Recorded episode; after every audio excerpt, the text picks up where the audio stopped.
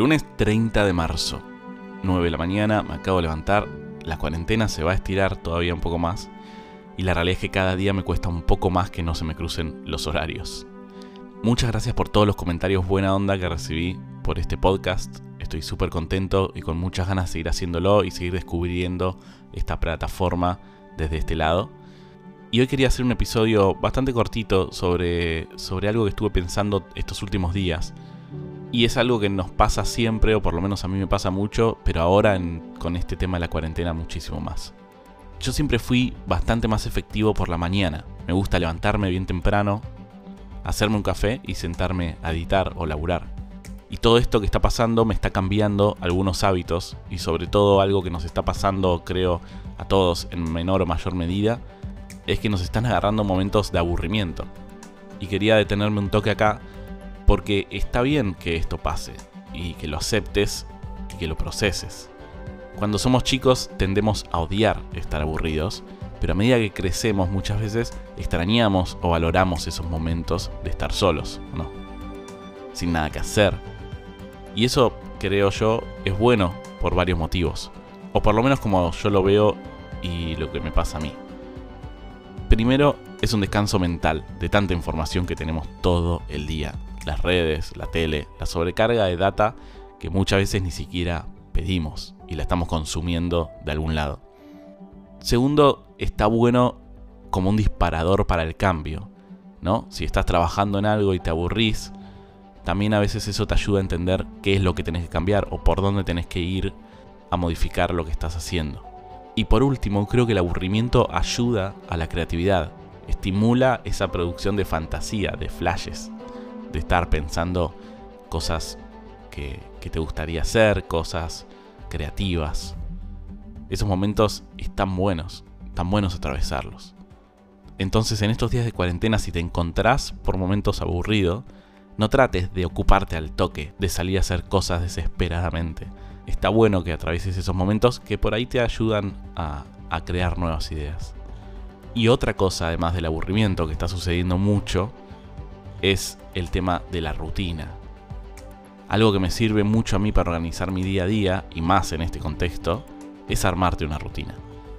La rutina estructura algunas cosas y en un punto lo necesitamos.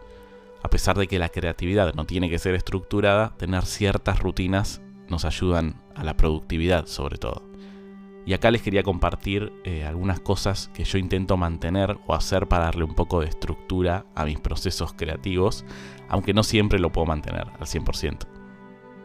Primero, como les contaba, yo trato de levantarme temprano y liquidar primero todas las tareas más creativas que tenga, como pensar ideas nuevas, editar algo en lo que estaba un poco bloqueado. Y lo hago bien temprano tipo 6 y media, 7 de la mañana, porque a esa hora no tengo tantas distracciones. Empiezo el día y todo el mundo está recién arrancando o todavía están durmiendo y puedo dedicar mi cabeza 100% a eso, sin tener un millón de notificaciones en el teléfono, WhatsApp. Entonces, cuando después todos activan sus días, vos ahí ya tenés una ventaja.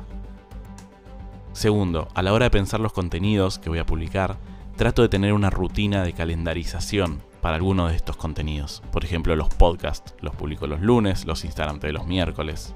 Eso te permite ordenarte a vos para trabajar, pero más importante, va a convertir el consumo de esos contenidos de una manera pasiva a una manera activa, porque la gente, los usuarios, van a ir a buscar esos contenidos esos días en particular. Y eso te ayuda a aumentar tu alcance orgánico y tener más interacción con las cuentas. Tercer punto súper importante, trata de agendarte todo.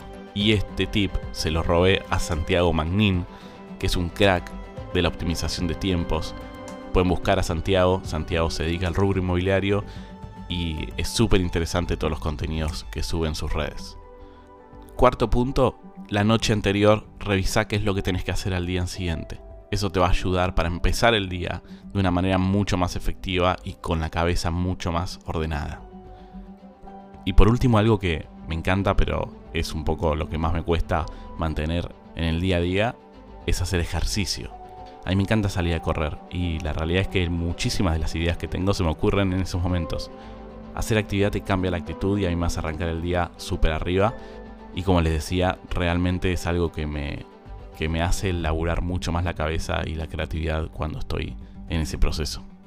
Así que bueno, hoy solamente les quería compartir estas dos recomendaciones que por un lado se aburran un poquito más y que por otro lado traten de estructurarse algunos procesos para poder ser más efectivos en su día a día y poder ser más creativos todavía. Gracias de vuelta por todo el apoyo de este podcast y como siempre nos seguimos viendo en las redes, sigan haciéndome comentarios y diciéndome qué les parece esto, sugerencias y todo lo que tengan para decirme y nos veremos el próximo lunes. Gracias.